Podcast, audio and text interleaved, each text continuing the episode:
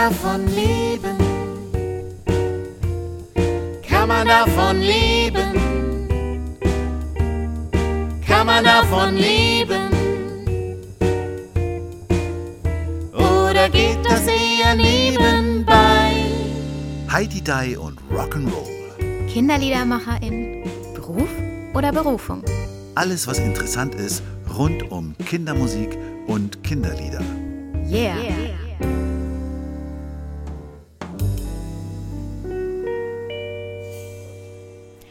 Hallo, hallo, hallo zu einer neuen Podcast-Folge. Unseren heutigen Gast habe ich kennengelernt, als es um Texten ging, um gute, saubere Reime. Und es hat mich damals wirklich beeindruckt und auch ein bisschen in eine Schockstarre versetzt, weil ich gedacht habe, wow, das werde ich nie hinbekommen. Dann hat er mir kurz vor dem Podcast ein Buch geschickt, in dem er eine Geschichte beschreibt, wie seine Songs bei der Sendung mit der Maus gelandet sind. Die ist wirklich lustig und vielleicht kommen wir darüber auch noch ins Gespräch, weil ich glaube, heute würde das niemals wieder so passieren. Was auch noch deutlich wird in dem Buch, dass viele seiner Lieder nicht mehr auf CD erhältlich sind, sondern er verweist immer wieder auf Streaming-Portale und dass seine Lieder nun dort zu finden sind. Auch das finde ich ein spannendes Thema, weil es ja auch bei uns oft um Alben und CDs geht. Ähm, ich sage herzlich willkommen, Klaus Fee Hoffmann.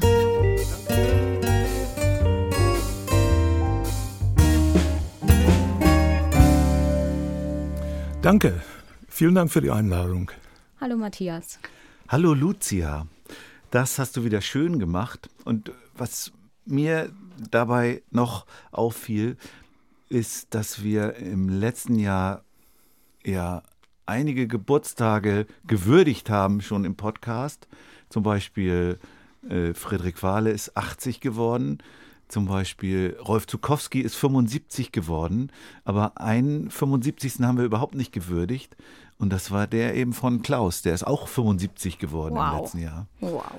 Das zeigt auch, wie lange er eigentlich schon dabei ist. Wir haben mit Rolf Zukowski über seine Biografie gesprochen, die er vorgelegt hat zum 75. Wann kommt denn deine, Klaus?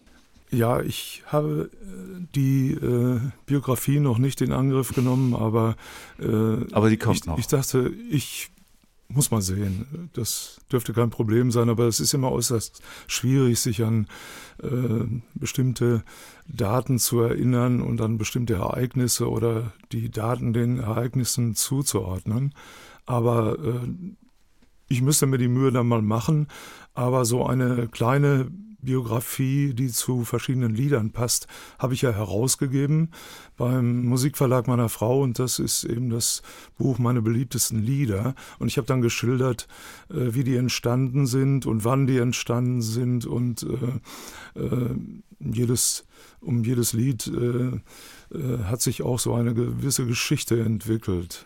Ich muss sagen, ich, deine Lieder haben mich ja früh begleitet und sind so, so was wie meine zählen auch zu meinen Patenliedern. Also als ich losgezogen bin in den ersten musikalischen Früherziehungskursen und so, habe ich viele deiner Lieder auch benutzt und äh, das war damals waren das für mich immer wertvolle Fundstücke und jetzt habe ich dieses Buch von dir gesehen und da fehlten mir natürlich einige Hits.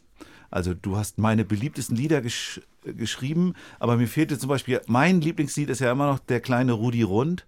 Das oh, fand ja. ich ja, das fand ich ja, ist für mich auch heute immer noch ein geniales Kinderlied, wo so die, die Hierarchie in der Familie ja. auf so ganz einfache Weise äh, hinterfragt, umgestürzt und dann aber doch wieder gelöst wird. Dann fehlte mir die Geburtstagsparty im Bäckerladen.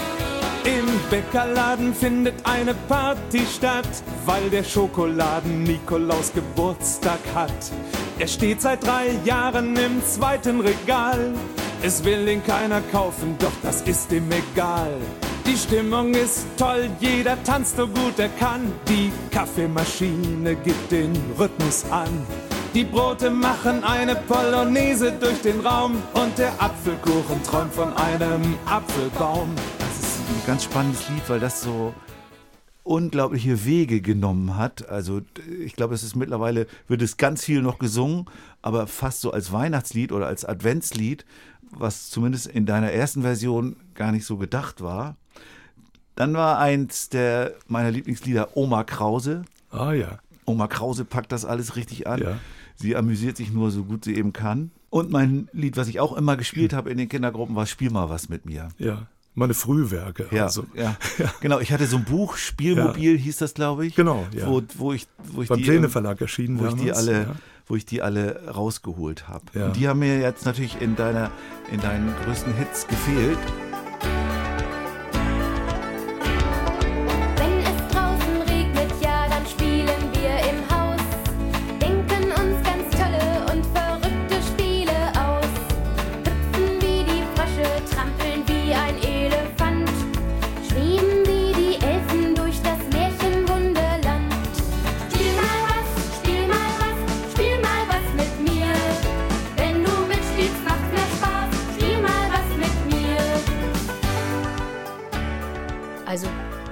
Ich weiß, ich bringe dich aus dem Konzept, Matthias, aber für mich waren meine, meine Hits waren dabei in dem Buch. Für Genau, mich war das. Äh, Bevor du die jetzt aufzählst, möchte ich Klaus noch eine Frage stellen. okay. Und zwar Klaus. Was haben Pele Mele, Simone Sommerland, Martin Pfeiffer, Reinhard Horn, David Bayer, Vicky, Frankie und Friends, Sebastian Bach, Ellen Strauß-Wallisch, Klaus Neuhaus, Ferry und Klaus W. Hoffmann gemeinsam?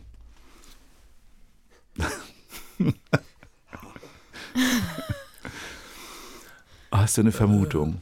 Also, ich will mal einen herausgreifen. Ähm, Ferry äh, hat auch so einen skurrilen Humor, wenn er textet, finde ich.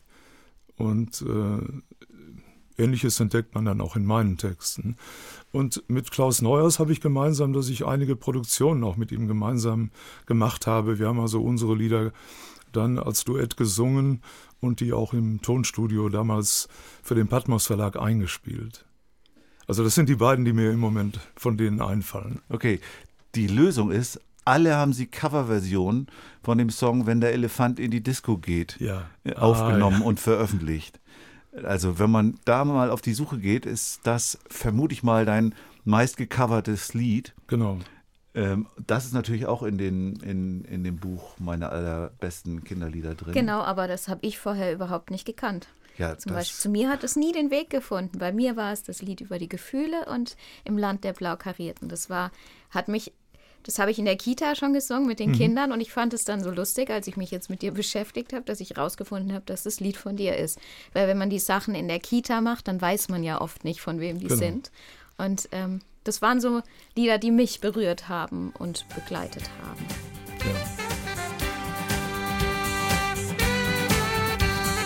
Wenn der Elefant in die Disco geht, weißt du, wie er sich auf der Tanzfläche dreht. Ganz gemütlich setzt er einen vor den anderen Schuh und schwingt seinen Rüssel im Takt dazu. Eins, zwei, drei und vier. Der Elefant ruft, kommt und tanzt mit mir. Fünf, sechs, sieben, acht. Und alle haben mitgemacht. Das Lied von den Gefühlen ist auch das zurzeit meist gestreamte, wie man so schön sagt. Und, äh, und dann kommt das Lied vom Elefanten in der Disco und dann so als Nummer drei bei den Streaming-Plattformen dann äh, auch noch äh, das Lied äh, vom Anderssein, also im Land der Blaukarierten. Wenn ich glücklich bin, weißt du was? Ja, dann hüpf ich wie ein Laubfrosch durch das Gras. Solche Sachen kommen mir so in den Sinn. Wenn ich glücklich bin, glücklich bin. Und der Wasserhahn, der musikalische Wasserhahn, Ja, der, der kommt so als äh, vierter, fünfter Song noch dazu und äh, ja, was fallen mir da noch für Songs ein, die auch so äh, sehr beliebt geworden sind? Natürlich die Geburtstagsparty im Bäckerladen. Ja, das ist ja, das ist ja so spannend. Also ich kenne das auch noch weiß nicht, war das auch in, auf der äh, auf der LP drauf, wo wenn der Elefant in die Disco geht drauf ist? Genau. Ja. Und da war es aber so ein, so ein Rock'n'Roll, wo es tatsächlich darum ging, dass so ein Bäckerladen zum Leben erwacht. Ja. Stutenkerle machen eine Tortenschlacht und sowas. Ja, die, die, äh, dieses Album haben wir damals aufgenommen, äh, 82 war es, glaube ich, äh, mit äh, einer Band, die Cochise hieß. Pit Budde war damals äh, einer der Musiker von Cochise. Und die spielten so eine, so eine Art äh, Folk-Rock und äh, die Aufnahme haben wir dann gemeinsam gemacht. Pit Budde von Karibuni, schönen Gruß. Von mir auch. Ja, von mir auch natürlich, Pit. Um nochmal zur Geburtstagsparty im Bäckerladen zu kommen. Wenn man heute äh, in Kindergärten geht, dann findet man oft ein Lied, das heißt dann Schokoladen-Nikolaus. Und da kommt dann, da ist dann irgendwie dieses Lied, irgendwie muss sich das weiterentwickelt haben. Ja, ich habe noch mal eine andere Version, eine ähnliche Ja. geschaffen. Da, da geht es dann äh, auch um äh, Sachen, die auf dem Nikolausteller liegen, die dann äh, wissen, dass sie bald gegessen werden und äh, die dann noch mal richtig äh, Stimmung machen und so Endzeitstimmung für diese Sachen. ne? Also das entspricht eigentlich so meinem skurrilen Humor, der sich durch manche Songs zieht. Ich fände es ja viel spannender. Also ich bin ja noch nicht ganz so lang dabei. Ich finde es viel spannender. Bei welchen Liedern, die du geschrieben hast, hast du gedacht, yeah, das ist so richtig cool, das wird bestimmt super ankommen. Und also ist dann eher in der Schublade gelandet, hat nie irgendjemand entdeckt. Und dann gibt es ja Lieder, wo man so nebenbei vielleicht macht, wo so einfach durchrauschen, die dann aber total viel gehört werden und zu einem Hit werden. War das bei dir immer so, dass du gesagt hast, die Songs, die haben es drauf, die werden Hit und es war dann auch so? Oder war es äh, manchmal auch ganz überraschend? Das war wirklich überraschend. Ich glaube, man kann keine Leads von der Stange produzieren. Das ist nicht möglich. Also äh, beim Lied, wenn der Elefant in die Disco geht, habe ich einfach nur äh, ein Erlebnis gehabt mit äh, meiner damals fünfjährigen Tochter auf einer kanarischen Insel. Und äh, das war dann bei einer Kinderdisco und meine Tochter war etwas enttäuscht damals äh, und äh, meinte, äh, ich dachte immer, da, da, da machen auch Tiere mit. Und dann habe ich ihr dieses Lied geschrieben und ich, ich habe niemals daran geglaubt, dass äh, das Lied mal so erfolgreich werden würde. Also das kann man, glaube ich, nicht einschätzen. Das ist kaum machbar. Aber es gibt schon Songs, da habe ich mich dann äh, gefragt, warum sind die nicht erfolgreicher geworden? Zum Beispiel äh, mein Lied äh, von den starken Kindern. Äh, wir sind die starken Kinder in der Schule oder in der Kita und zu Hause. Und äh, äh, ich äh, frage mich, warum das Lied, in dem es auch darum geht, dass äh, Lernen Spaß macht, dass Mathe Spaß macht und, und Deutsch und sowas, ja, äh, dass das nicht erfolgreicher geworden ist. Das war jetzt die Antwort auf deine Frage. Wir sind die starken Kinder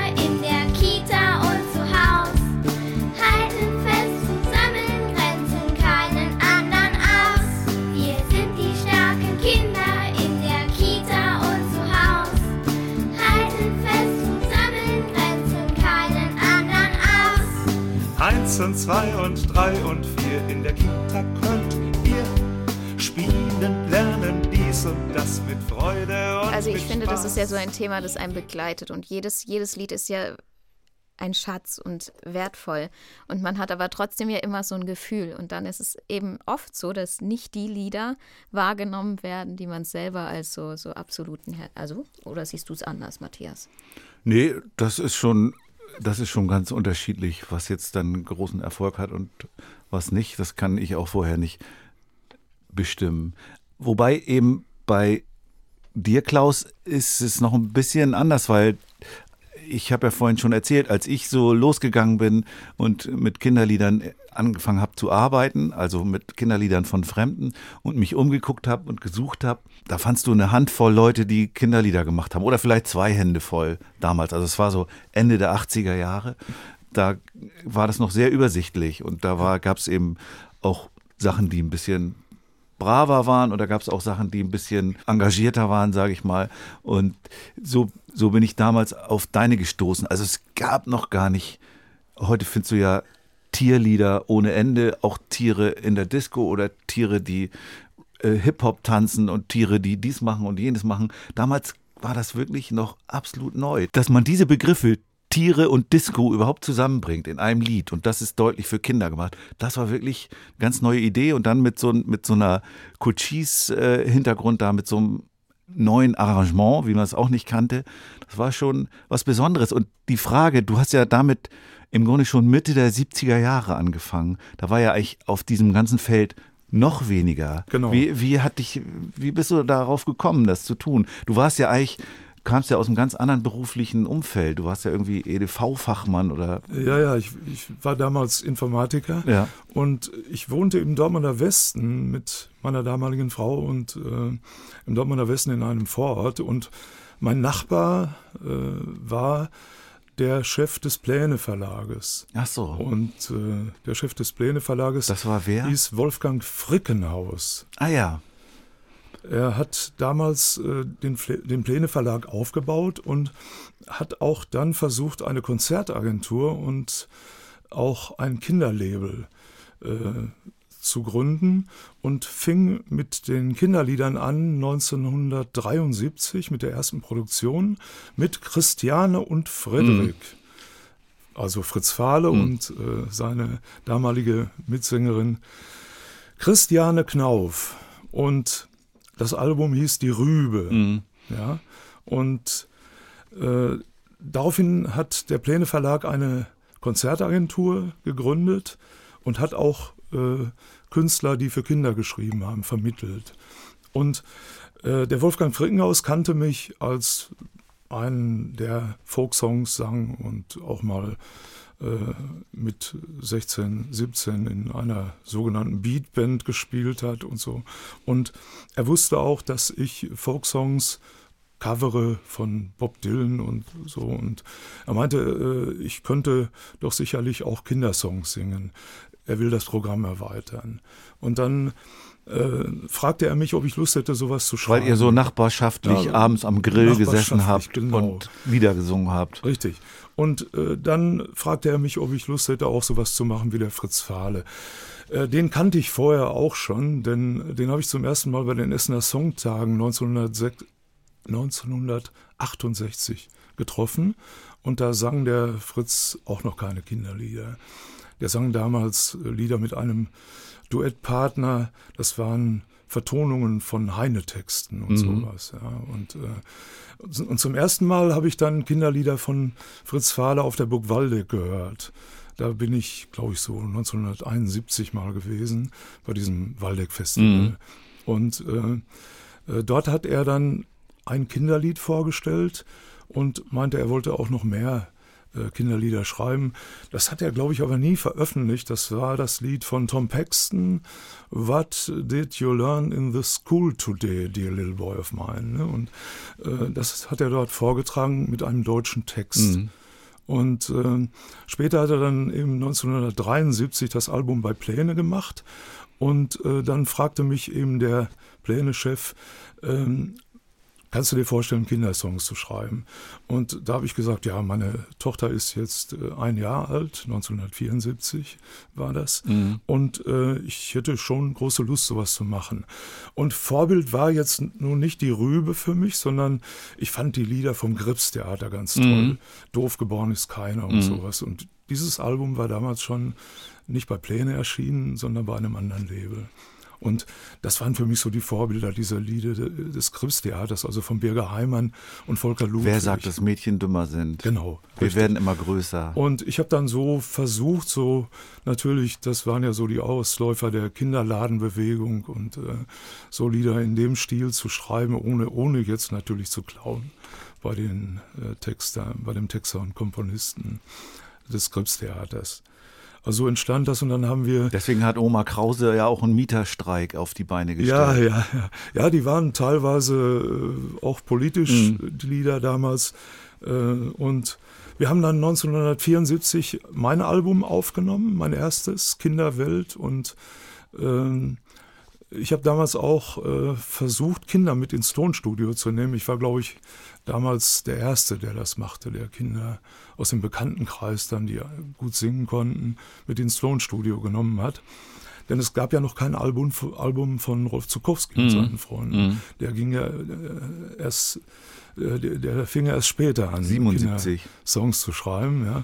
Und dann haben wir 1974 in Köln dieses Album aufgenommen und äh, äh, mein äh, Chef der Plattenfirma Pläne meinte dann, was hältst du denn davon, wenn wir jetzt auch ein Duo kreieren? Ne?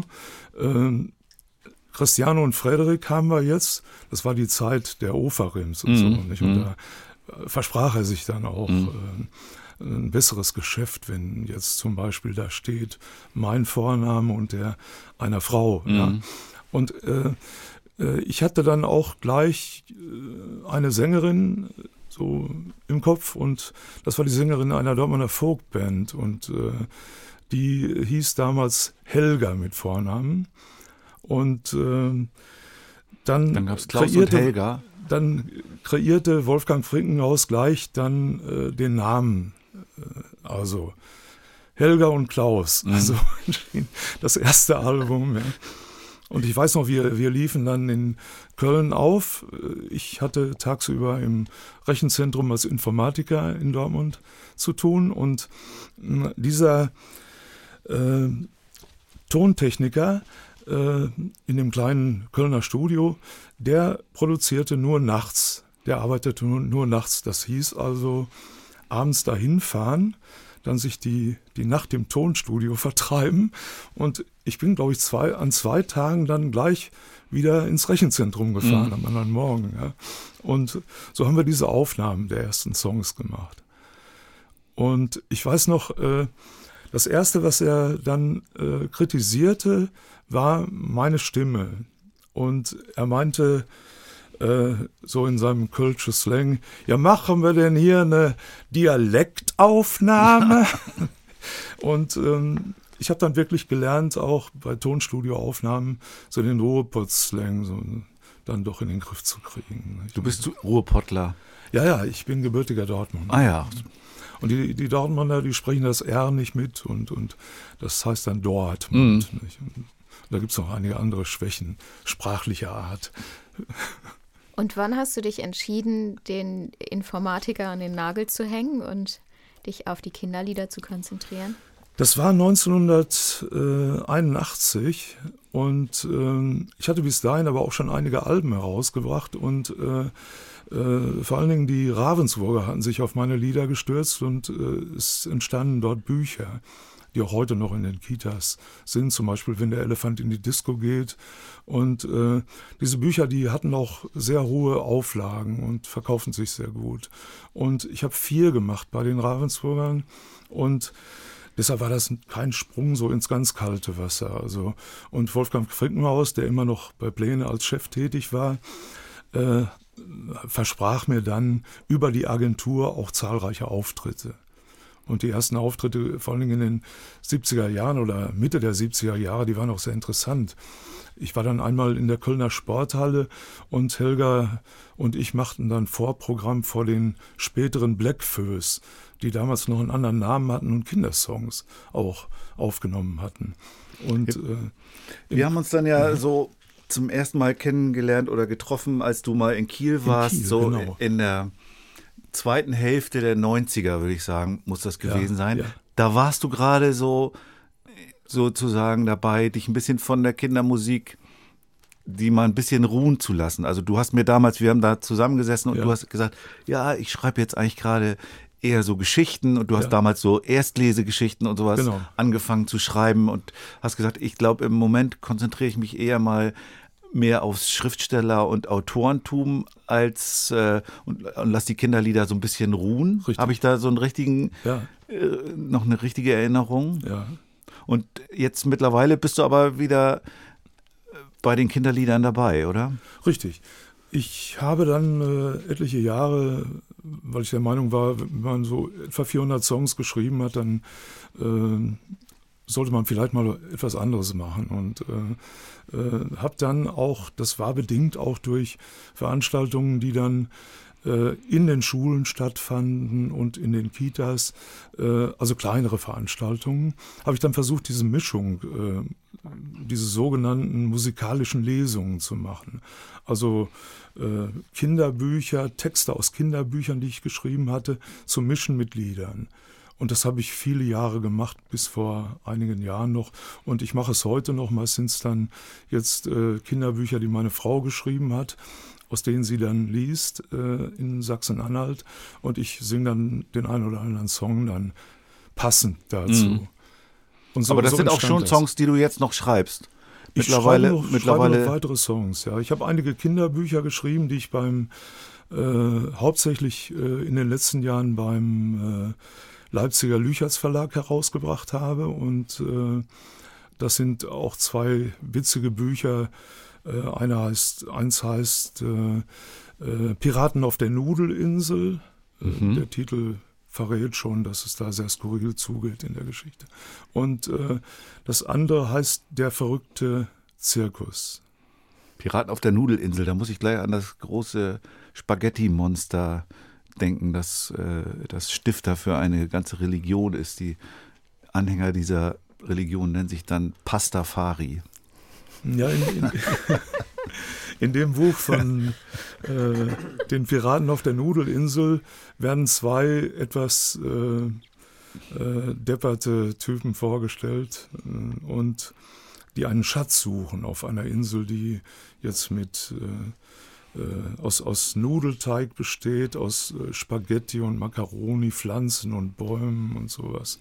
Und äh, sie suchen dort einen Schatz. Und äh, der Schatz wird von einem Drachen bewacht. Als sie dann versuchen, den Drachen abzulenken, wollen den Schatz heben, äh, da passiert dann etwas, und zwar äh, der Drache wird von dem furchtbaren Gesang dieser Piraten dann vertrieben. Und äh, dann können sie den Schatz heben. Aber es ist ein totaler Reinfall, denn diese Insel ist von verschiedenen kleinen Wesen bevölkert und äh, die vor ihnen schon geflüchtet sind, als sie den Weg zum Schatz gemacht mhm. haben. Diese kleinen Wesen haben natürlich schon den Schmuck und all das, was in der Schatztruhe war, geplündert. Und so ziehen dann die Piraten mit der Schatztruhe wieder zu ihrem Schiff und äh, die Schatztruhe enthält eigentlich nur Nudelbuchstaben aus dem Tomatensuppersee. Also eine, eine, völlig verrückte Geschichte. Zu dieser Geschichte habe ich dann auch deine, den einen oder anderen Song geschrieben. Deine Tätigkeit als Schriftsteller hat dich ja dann dazu geführt, dass du äh, mittlerweile im PEN-Verband nicht nur Mitglied, sondern auch im äh, Vorstand bist, wenn ich das Nein, richtig sehe. Äh, im Vorstand nicht, aber ich äh, bin schon seit vielen Jahren auch im PEN Mitglied ja. und äh, äh, habe natürlich auch äh, an den Versammlungen, an den Jahreshauptversammlungen teilgenommen und habe auch die äh, Sachen erlebt mit äh, Yücel und mhm. äh, diese Streitigkeiten. Und, du bist aber, aber noch im Penn und jetzt nicht, noch, im, nicht im Penn Berlin? Nein, ich bin noch im, im Penn Deutschland und es hat sich ja dann der Penn Berlin gegründet mhm. und äh, im Penn Berlin sind, glaube ich, mehr äh, Schrift, äh, weniger Schriftsteller als Journalisten mittlerweile. Ne? Mhm. Ja, der Penn ist äh, so eine Vereinigung von Schriftstellern und äh, ich äh, bin da eigentlich ganz motiviert, auch weiterhin im PEN mitzuarbeiten. Das kann man auch, ohne dass man im Vorstand ist. Äh, denn es geht darum, dass man äh, Schriftstellerinnen und Schriftsteller, die aus anderen Ländern, die in anderen Ländern verfolgt werden oder mit, mit Haftstrafen bedroht werden oder schon Haftstrafen hatten, dass man sich für die einsetzt. Und äh, äh, es gibt dann Programme wie äh, Radars in Exile und äh, Radars in Prison, und äh, Riders in Exile zum Beispiel, äh, das läuft so ab, dass der Penn Wohnungen angemietet hat, eben für verfolgte äh, Künstler aus den verschiedenen Ländern. Und äh, äh, diese Programme unterstützen wir natürlich. Also das ist so ein bisschen so wie bei Amnesty International. Uns interessiert natürlich, wir sind ja beide Mitglied beim Netzwerk Kindermusik. Du bist, warum du im PEN-Verband bist, aber nicht im Netzwerk Kindermusik. Ich war ja damals bei der Gründungsveranstaltung dabei. Äh, Ich kann mich noch erinnern, da gab es ein Konzert, glaube ich, mit Rolf Zukowski, Fritz Fahle und ich weiß nicht, ob der Detlef Jöcker auch dabei war. Und ich hatte, glaube ich, äh, damals einen Workshop dort. Und äh, da ging es um Sinneserfahrungen und sowas, habe ich einen Workshop gehabt. Und äh, dann gründete sich das Netzwerk und äh, in Dortmund hatten wir aber schon ein Netzwerk mit Klaus Neuhaus und mit Martin Hörster und einigen anderen Mhm. Künstlern. Und äh, dann haben wir uns eigentlich auf das Netzwerk konzentriert. Also es war jetzt keine Abneigung gegenüber eurem Netzwerk. Mhm. Ich äh, habe da nie äh, äh, irgendwie äh, Probleme gehabt äh, in der Art. Mhm. Aber wir hatten damals eben dieses Dortmunder Netzwerk und äh, das dann quasi Klaus Neuhaus und Martin Hörster ins Leben gerufen. Genau, wir hatten. Darf die, ich noch eine Ja, Frage gleich stellen? ich bitte dich darum.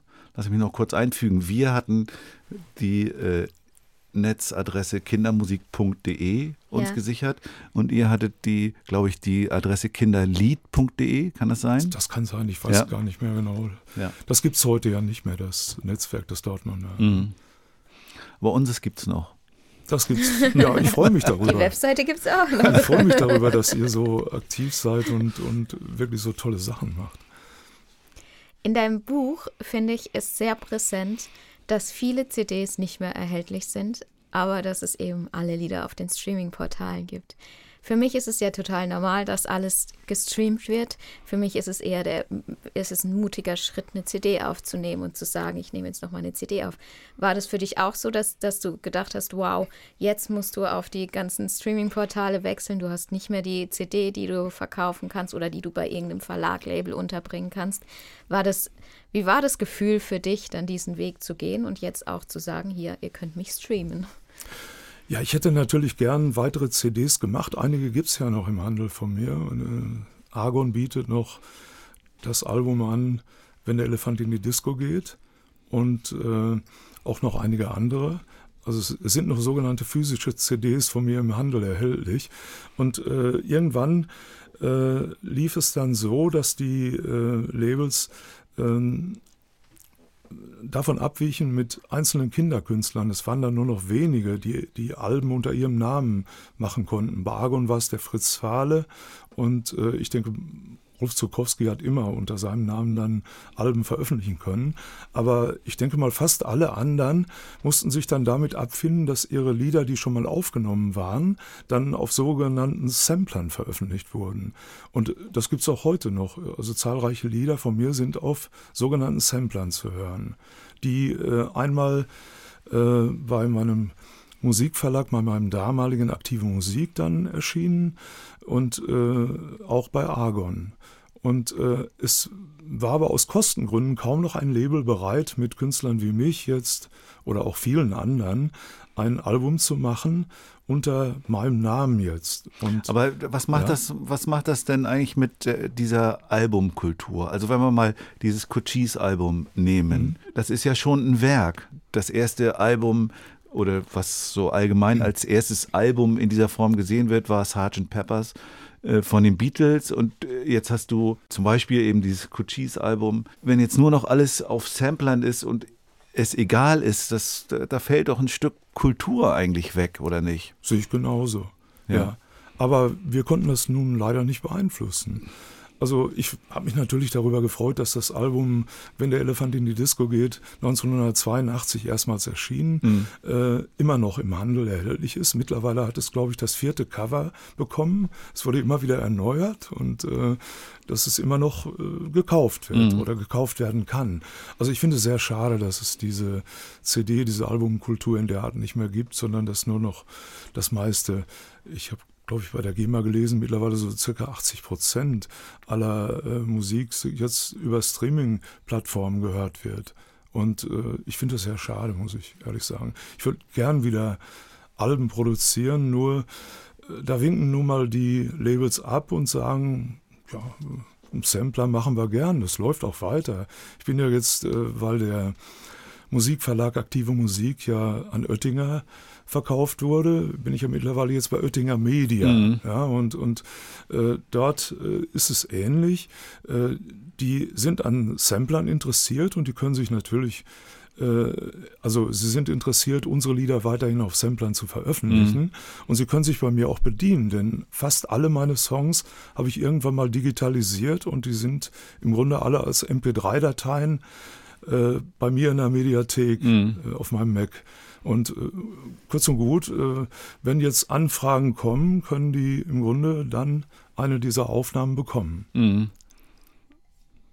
Also ich finde es trotzdem sehr schade, Mhm. dass diese, diese äh, CD-Kultur, diese Albumkultur verschwindet. Ich finde, damit verschwindet auch so ein bisschen dies, diese Geschichte. Also wie du jetzt erzählt hast, ihr seid da nach Köln gefahren und habt nachts aufgenommen. Das verschwindet ja so ein bisschen, weil man heutzutage überall zu Hause aufnehmen kann. Man muss nicht mehr irgendwie in ein Tonstudio fahren und sich nach dem Produzenten richten, sondern ähm, ja, das finde ich, das finde ich irgendwie. Also ich habe es nicht anders erlebt, aber das finde ich schade. Das ist der Punkt, den ich vermisse. Ich vermisse, dass, dass, dass, dass man nicht mehr ins Tonstudio gemeinsam fährt, solche Geschichten erlebt. Und ähm, Das aus das deinem würd- Mund? Das würde ich mir wünschen. Das, das habe ich schon ein paar Mal erwähnt. Das ist, das ist definitiv mein Wunsch, eigentlich gemeinsam das zu machen und nicht zu Hause bei mir in meinem Keller zu stehen und alleine die Sachen zu singen, Knöpfchen zu drücken und fertig. Diese ganze Geschichte, die wir gerade gehört haben, ist ja nicht aus dem Nichts entstanden. Wollen wir mal gucken, wie, woher, wo das eigentlich herkommt bei Klaus und uns mal mit seinen Lebensliedern befassen? Gerne.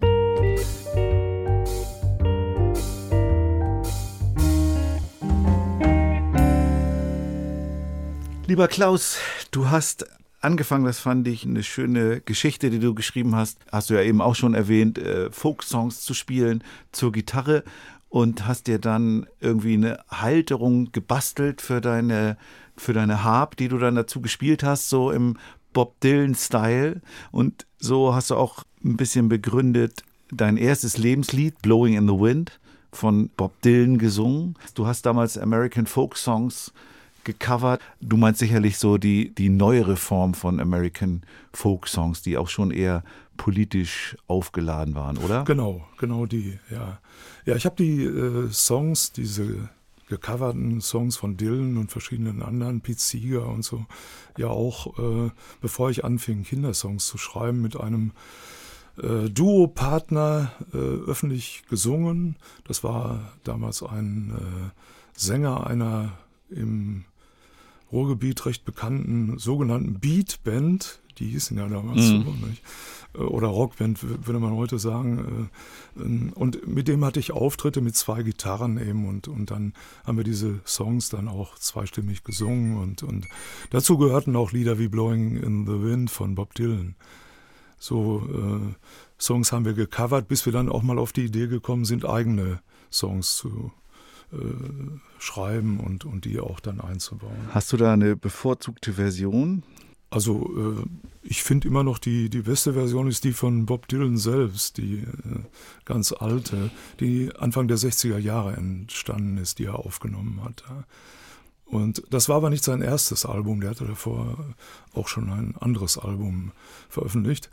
Äh, ich weiß, ich habe die Version von Bob Dylan damals äh, in den späten 60ern war es, glaube ich, äh, äh, im Hörfunk gehört, BFN oder BFBS hießen diese Sender und äh, äh, ich hörte ihn dann singen zur Gitarre und dachte, ja, das ist ein schöner Song, aber der Mann muss uralt sein. Die Stimme klang so wie die eines, äh, ich sag mal, 75-Jährigen für mich, ja. Und ich wusste nicht, dass es ein ganz junger Mann ist. Ne? Aber sowas hat man, sowas hat man im WDR noch nicht gehört damals, oder? Nein, nein, nein, das gab es in der Art noch nicht. Und äh, dann in meinem Bekanntenkreis war es dann so, dass wir uns die Alben von Bob Dylan auch gekauft haben. Ich hatte einen Freund, der hatte alles von Bob Dylan. Und äh, äh, ich habe dann auch einige Alben gekauft und äh, äh, naja, äh, die, die Gitarre so zu spielen wie Bob Dylan war ja nicht allzu schwierig. Nicht? Und auch diese Mundharmonika-Einlagen, äh, das konnte man sehr schnell lernen. Und äh,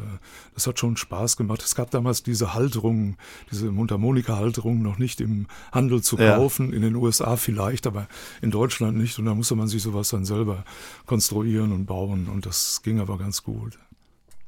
Und so, wenn man äh, die erste LP von dir, Kinderwelt, hieß die? Nee, Kinderland? Kinderwelt. Kinderwelt. die, Ja.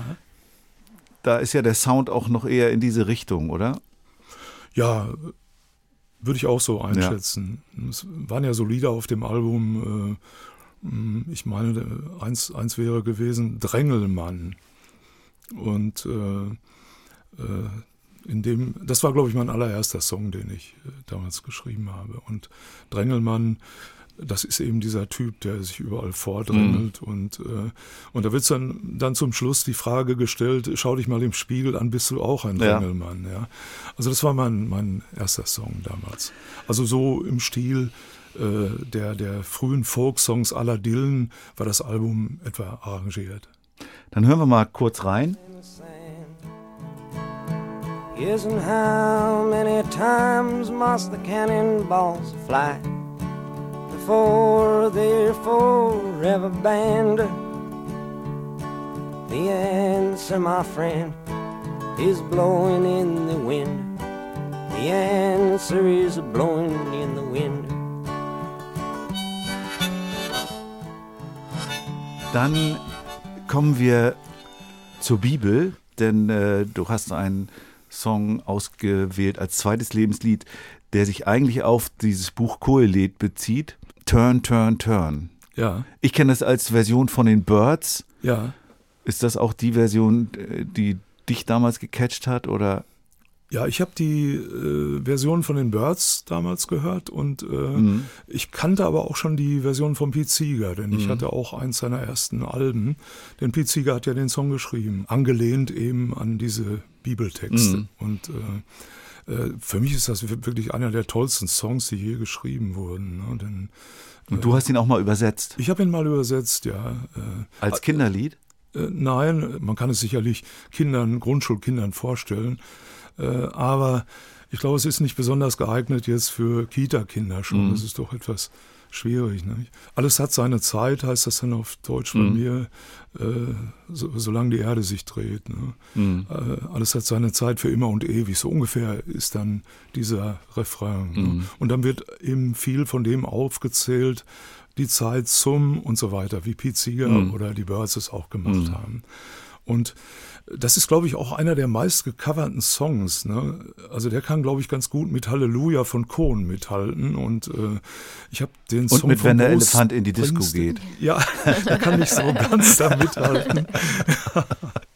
Und äh, äh, also Turn, Turn, Turn habe ich zum letzten Mal gehört. Pete Seeger hat äh, kurz vor seinem Tod, er ist ja glaube ich so 94 geworden, das Lied nochmal gesungen. Da gibt's auch äh, einen Mitschnitt auf äh, YouTube. Und er hat dann noch zig neue Strophen angehängt und äh, mit brüchiger Stimme schon. Ich, ich meine, ich würde wahrscheinlich genauso singen mit 94 oder ich würde wahrscheinlich gar nicht mehr singen können. Gut, äh, aber er hat es so toll gemacht und die Leute haben ihn wunderbar unterstützt ne? und, und haben dann immer wieder mitgesungen und äh, ich denke, wann hört der auf? Ne? Er sang mindestens 30 Strophen nicht? und äh, also die Fassung absolut erweitert. Nicht? Und dann mit seinem Banjo natürlich, die Begleitung. Was hören wir denn jetzt? The Birds oder Pete Seeger?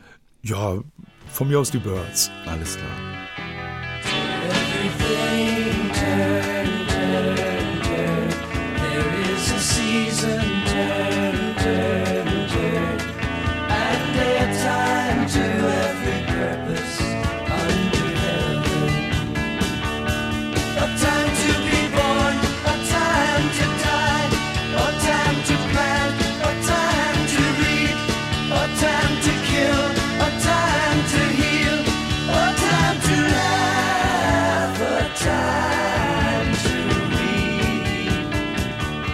Dann haben wir ja etwas, was dann schon mehr Richtung Liedermacher und Songwriter geht. Ein Klassiker sozusagen der äh, ganzen Liedermacher. Ich bin ja auch so mit Liedermachern groß geworden. So als Teenager habe ich die alle ge angehimmelt und äh, habe mir die angehört. Und du hast jetzt also einen der Klassiker ausgewählt, nämlich Spiel nicht mit den Schmuddelkindern von Franz Josef Ja. Degenhardt. Ja. Und den hast du persönlich mit ihm gesungen? Nein, äh, ich habe den nie persönlich mit ihm gesungen. Ich habe ihn nur mal persönlich kennengelernt, ne, bei einer Geburtstagsfeier damals in Dortmund. Und äh, da hatte er ein Konzert und die Leute vom Pläne haben ihn begleitet und haben ihn dann mitgeschleppt zu einer Geburtstagsfeier und da habe ich ihn kennengelernt und da habe ich mit ihm äh, eigentlich über ganz andere Sachen als über Songs gesprochen. Der war auch ziemlich platt nach seinem Konzert, wie man sich vorstellen kann und äh, wir haben dann eigentlich meist über seine Lieblingsplatten äh, aus dem Bereich Jazz gesprochen. Er war ein großer Fan von Charlie Parker und Miles Davis und sowas. Und äh, darüber haben wir dann mehr gesprochen. Also weniger übers, übers Liederschreiben. Und äh, diese, diese Art Songwriting, hat die dich dann beeinflusst, wenn du jetzt Spiel nicht mit den Schmuddelkindern ausgewählt hast? Was ist daran besonders? Ja, äh, das Lied fand ich äh, ganz toll, denn äh, es ist einfach zeitlos und ich bin ja auch als Kind aus einer doch bürgerlichen Beamtenfamilie aufgewachsen mit Schmuddelkindern, sag ich mal. Äh, Also die Kinder aus meinem Umfeld damals zumindest in dem Bereich, in dem, in dem Wohnbereich, in dem meine Großeltern wohnten, äh, gehörten eigentlich zur, äh, ja, wie man immer gesagt hat, sozialen Unterschicht. Und äh, man musste sich dann auch in solchen Kindergruppen natürlich durchsetzen und bewähren. Deshalb kenne ich sowas auch. Nicht? Und äh, äh, ich fand das toll, wie Degenhardt das in dem Lied herausgearbeitet hat, wie eben diese Schmuddelkinder auch zusammengehalten haben und äh, einer, der macht ja dann Karriere und kehrt dann wieder zurück zu den Schmuddelkindern und äh, naja, wie das Lied ausgeht, äh, das äh, beschreibt Degenhardt dann so, hat er dann ein Kind betört und in einen Stall gezerrt. Und dann kommt seine Leiche fand man, die im Rattenteich rumschwamm. Und drumherum die Schmuddelkinder bliesen auf dem Kamm. So eine, eine, eine Moritat, sag ich mal. Aber ich habe nie versucht, so wie Degenhardt, äh, Gitarre zu spielen oder auch Lieder zu singen. Denn Degenhardt hatte diese, diese typische Art, äh, seine Lieder zu vertonen wie äh, der Georges Brassens, der Franzose. Ja, und äh, äh, die Lieder von Brassens wie Gorilla und die, die waren ja damals auch schon in Deutschland bekannt und Degenhardt spielte seine Gitarre auch so mit diesem typischen Chanson Brassens äh, Rhythmus und das fand ich auch ganz interessant. Ich habe ihn auch live einige Male erlebt, wie er dann auch mit äh, äh, einem zweiten Gitarristen und einem Mundharmonikaspieler auftrat. Und äh, das war schon eine beeindruckende Persönlichkeit. Ne? Lucia, erinnerst du dich, wer sich von unseren KollegInnen noch auf Georges Brassens berufen hat? Nein. Ich, ein Tipp, jemand, der auch so um die 75 ist. Na, dann kann es ja nur Rolf gewesen sein. Nee, gibt noch einen. Robert? Richtig. Ah. Robert ist großer Georges Brassens-Fan. Tatsächlich, ah ja. Und wir hören jetzt aber mal Degenhardt. Spiel nicht mit den Schmuddelkindern, sing nicht ihre Lieder. Geh doch in die Oberstadt, mach's wie deine Brüder. So sprach die Mutter, sprach der Vater, lehrte der Pastor. Er schlich aber immer wieder durch das Gartentor und in die Kaninchenstelle. Ja, dann kommen wir nach Dresden in die Semperoper. Und der nächste Song, den du ausgewählt hast, ist von unserem geschätzten Kollegen Gerhard Schöne, Wellensittich und Spatzen. Was hat der Song für dich zu bedeuten? Ja, den Gerd Schöne habe ich erstmals gehört, als ich mit einem damaligen, äh, ja, ich würde mal sagen, Briefpartner aus der noch existierenden DDR Schallplatten und Bücher getauscht habe. Den habe ich kennengelernt, weil einmal ein äh, DDR-Sender ein Album von mir vorgestellt hat. Warum, kann ich heute nicht erklären. Das kann mit Pläne zusammenhängen, aber ich weiß es nicht mehr. Auf jeden Fall stellten die das Bärenorchester vor.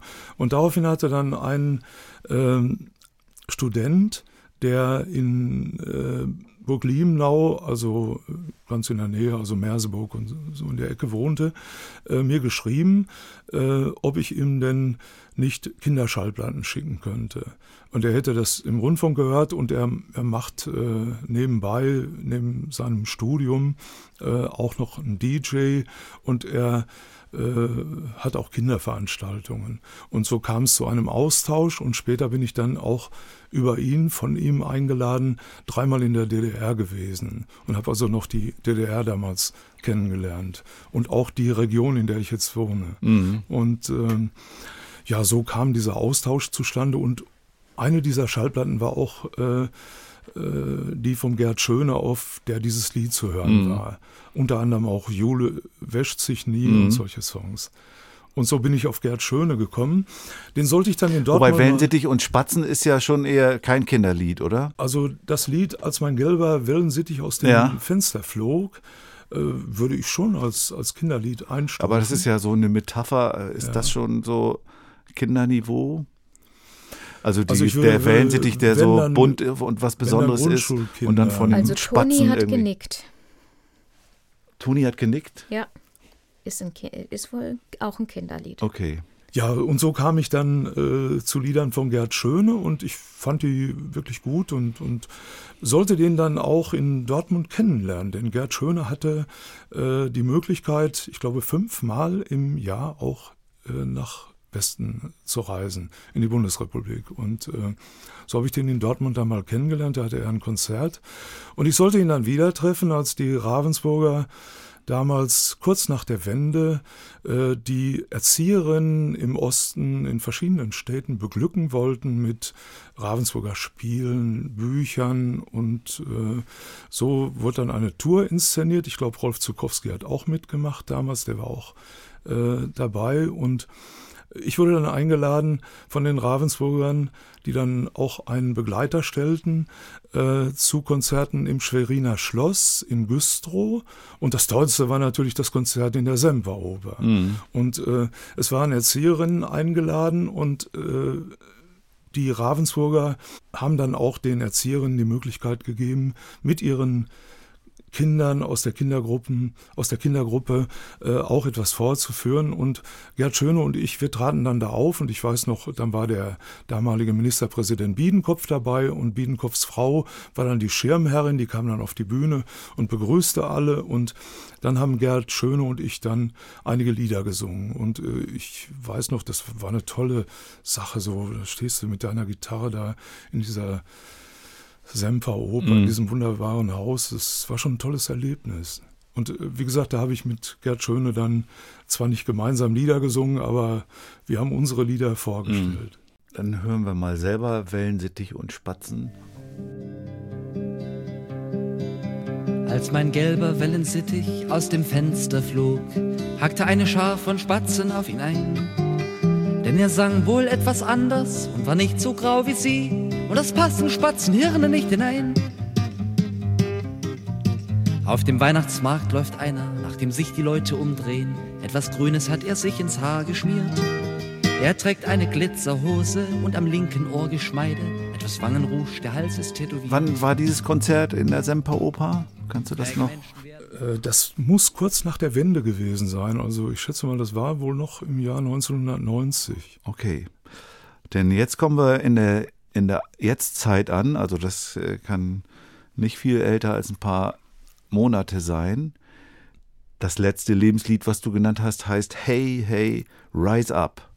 Und das hat Pink Floyd gespielt zusammen mit Uiuiui. Ja, ich, ich würde sagen, äh, ich weiß nicht, ob ich den Namen richtig ausspreche. Äh, genau. Äh, Klivniuk. äh, Klivniuk. würde ich ihn Andrei, aussprechen. Andrei Klivniuk. Äh, diejenigen, die jetzt äh, besser mit der ukrainischen Sprache klarkommen, äh, ich hoffe, die sehen mir das nach, wenn ich ihn nicht ganz richtig ausgesprochen habe. Ist ja der Kopf einer, einer Rockformation aus der äh, Ukraine und äh, er hat dieses, dieses alte ukrainische Lied ja gesungen und äh, äh, die Pink Floyd Band hat seinen Gesang in ihr Musikstück dann eingebaut. Mhm. Also David Gilmour. Ne, Roger Waters war natürlich nicht dabei als bekennender Putin-Fan. ne? Ich war nun nicht dabei. Das Lied hat mich sehr beeindruckt, muss ich sagen. Und äh, es hat Gott sei Dank auch, ähm, ich glaube, ungefähr 10 Millionen äh, Streams gehabt bei äh, YouTube und äh, äh, der Erlös wurde gespendet. Da ist, glaube ich, fast eine Million, zu, äh, eine halbe Million zusammengekommen äh, für humanitäre Hilfe äh, in der Ukraine. Das hat David Gilmour damals veranlasst. Mhm. Da hören wir auch noch mal ein Stück.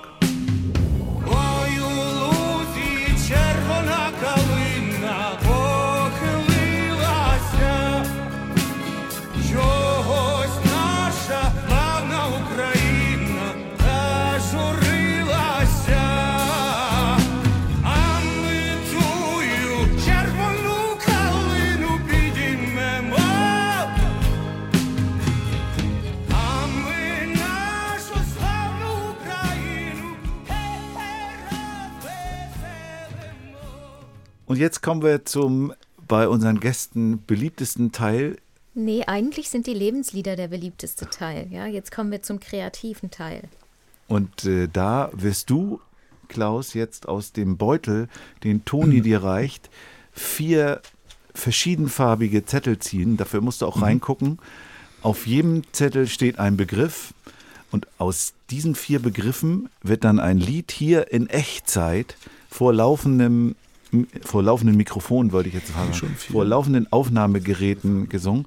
Ach Die so, müssen verstehe. alle verschiedene Farben haben. Ja, klar. du musst jetzt, gucken. Jetzt habe ich grün. Das irritiert ein bisschen Blau. mit dem Beutel und dem, dass man reingucken darf. Gell? Jetzt habe Ja. ich rot und dann haben wir noch gelb. Ne?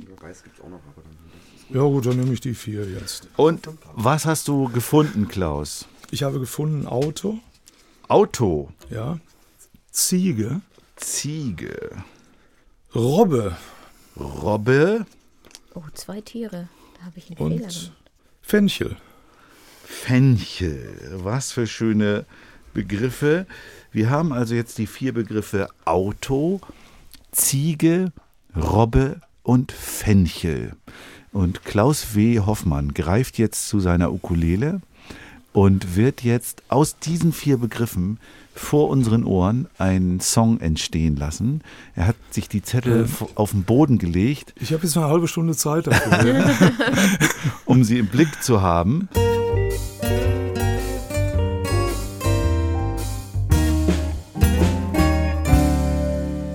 Und hat die Ukulele bereits in der Hand, um da einen Song, das sieht nach C-Dur aus, was da äh, gerade los Also ich mache es mir äh, jetzt sehr einfach. Das äh, funktioniert jetzt so. Äh, die Wörter stehen schon äh, am Anfang des Songs. Fenchel, Robbe, Ziege, Auto passen nicht als Reimwörter in mein Lied. All diese Wörter reimen sich nicht auf Id. Nein, nein, nein, sie passen in mein Lied nicht rein. Sie passen nicht als Reimwörter in mein Lied.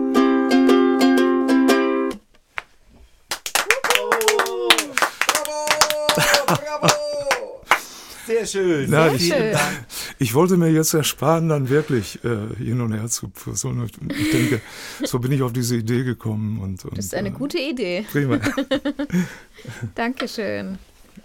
Vielen Dank und wir kommen zum Heidi Die und Rock'n'Roll Fragebogen.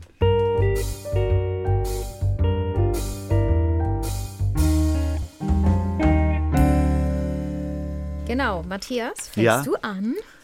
Ich fange an, Lucia.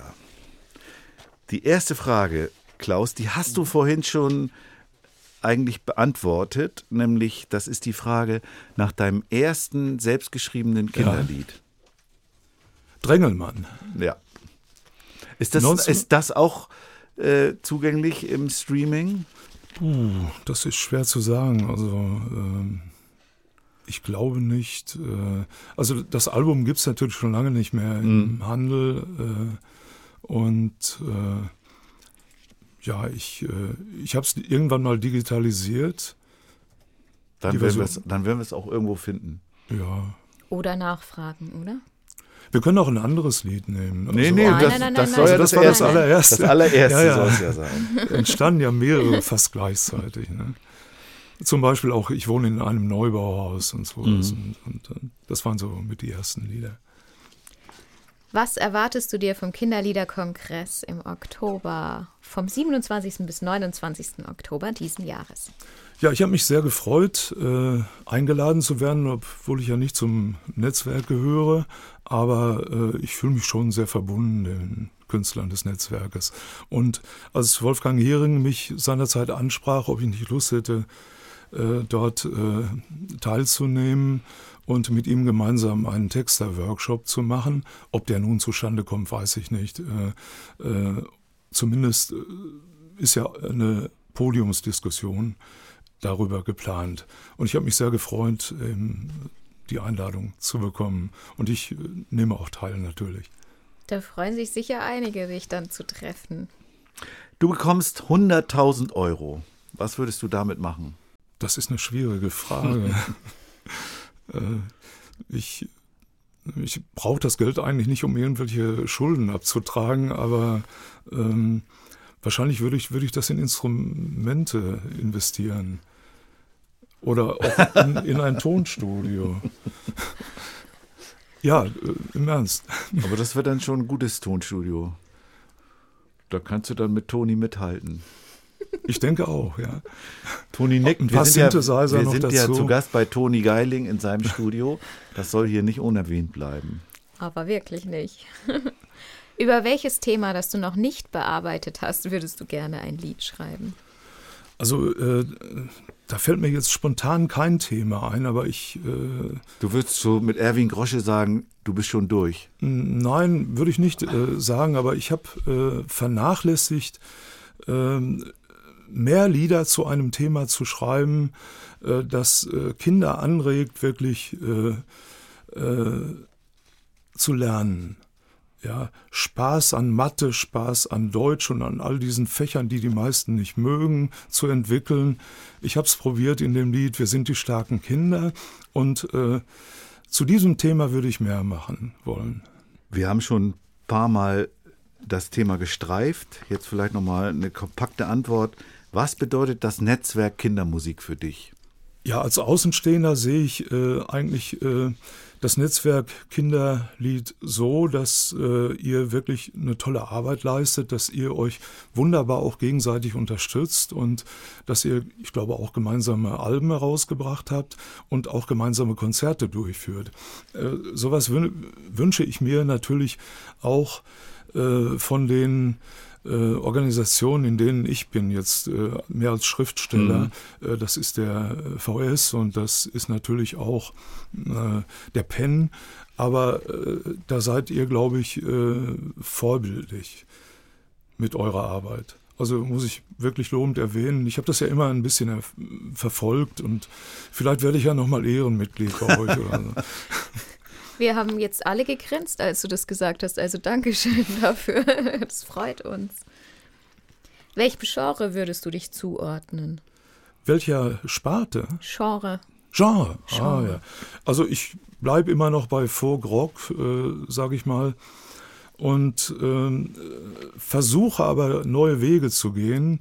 Äh, zum Beispiel versuche ich jetzt einige Songs zu schreiben und äh, äh, habe äh, mit elektronischen Instrumenten wie Synthesizern und auch einigen akustischen versucht, auch äh, Sounds so aus der, der EDM-Musik äh, umzusetzen. Äh, besonders gefallen mir eigentlich äh, Sachen, die kann ich natürlich auch mit äh, einem Drumcomputer und so entwickeln. Ähm, besonders gefallen mir dann auch Sounds, weniger jetzt Rap als äh, äh, Deep House, äh, melodischer Deep House oder so. Das ist ja auch eine, eine Richtung und ähm, die interessiert mich und ich würde wahrscheinlich, ich werde wahrscheinlich einige Songs so instrumentieren. Eine unerwartete Verwerfung im Raum-Zeit-Kontinuum ermöglicht es dir, mit dem jungen, etwa 20-jährigen Klaus W. Hoffmann zu sprechen und ihm Tipps zu geben. Was würdest du ihm raten? Ja, ich würde ihm raten, äh, was äh, Konzerte und was äh, Tonstudioaufnahmen neuer Produktionen angeht. Mit, mit 20 habe ich äh, noch keine gemacht. Aber ich würde ihm raten, wenn du sowas vorhast, dann versuche immer mit äh, Bandmusikern zusammenzuarbeiten und nicht so sehr als Einzelkünstler, wie ich es zeitweise gemacht habe.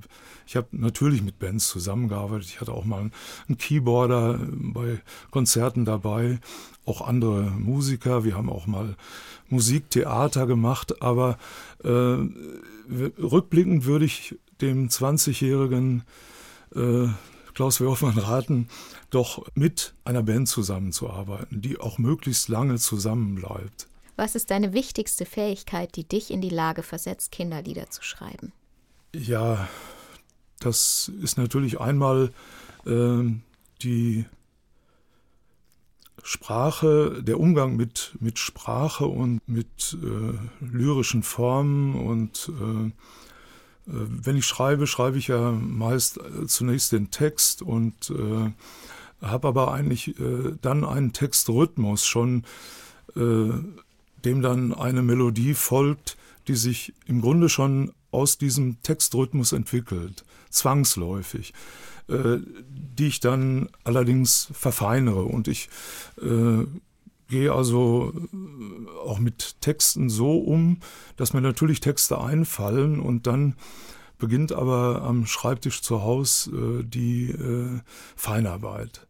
Also ich, äh, ich mache mir das wirklich sehr schwer, mit Texten immer wieder umzustellen, äh, mit Texten umzugehen, immer wieder umzustellen und äh, auch dann musikalische Teile immer wieder leicht zu verändern, obwohl so eine grobe Melodie und so ein grober Text immer da sind. Aber dann beginnt für mich erst die Arbeit, dass ich dann wirklich mindestens eine Woche dann nochmal daran sitze und immer wieder umstelle und äh, dann habe ich das fertig und dann will ich die Aufnahme machen und schon wieder fällt mir irgendwas auf und dann ändere ich wieder was ab.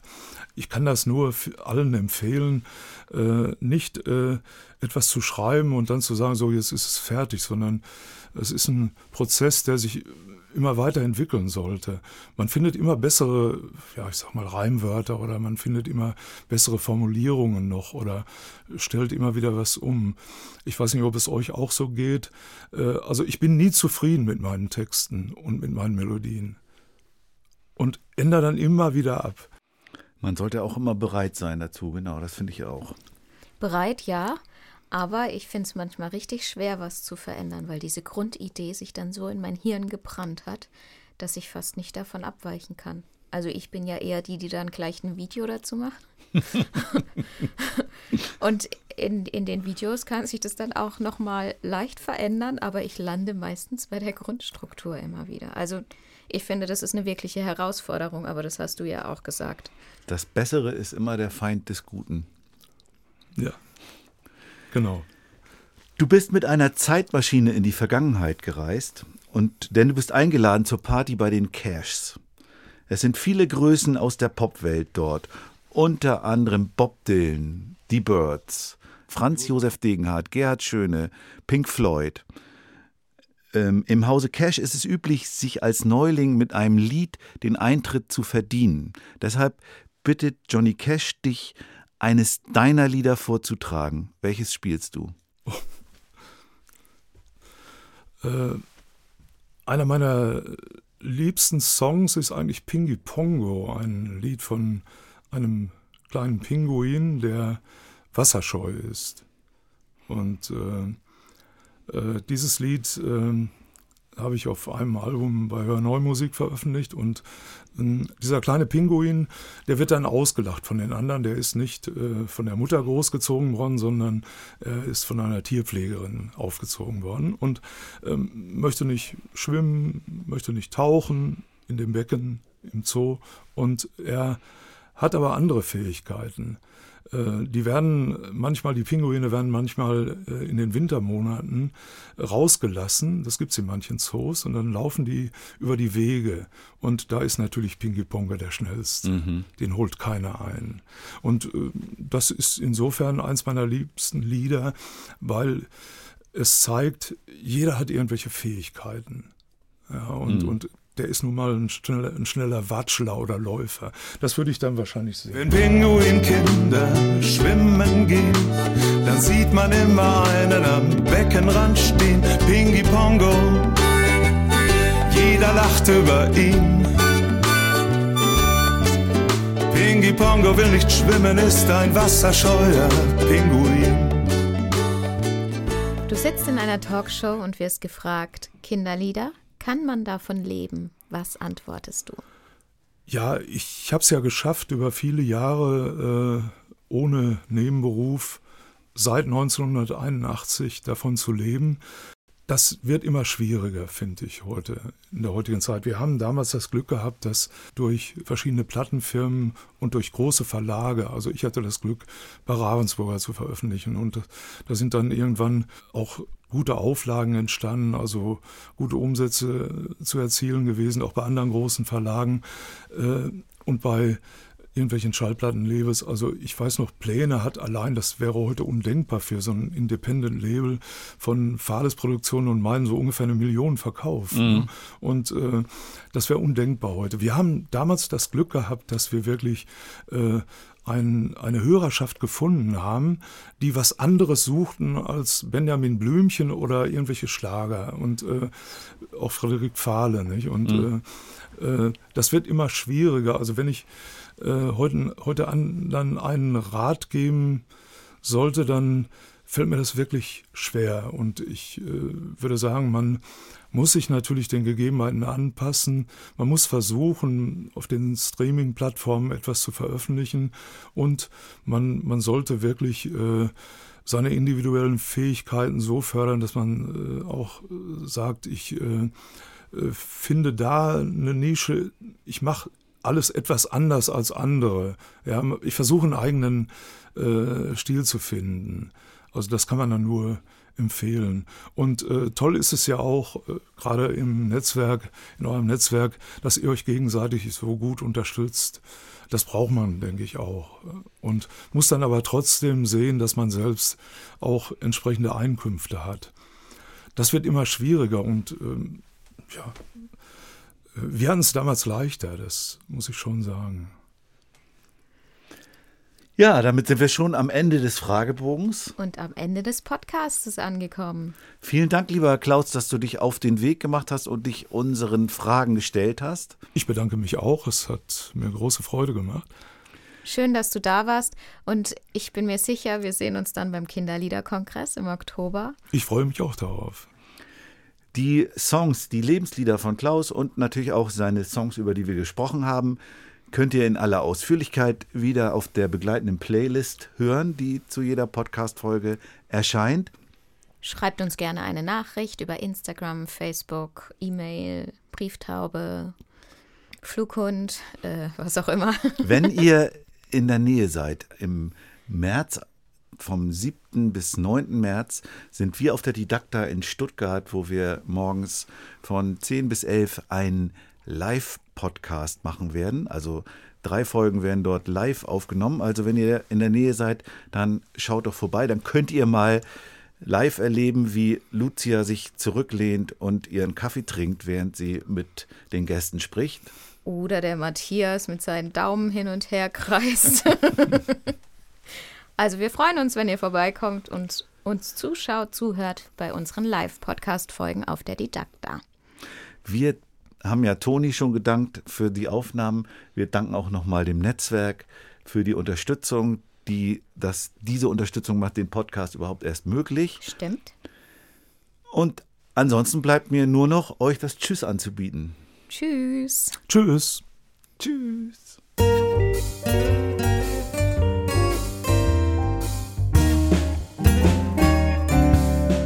Kann man davon leben? man davon leben? Kann man davon leben? Oder geht das eher nebenbei?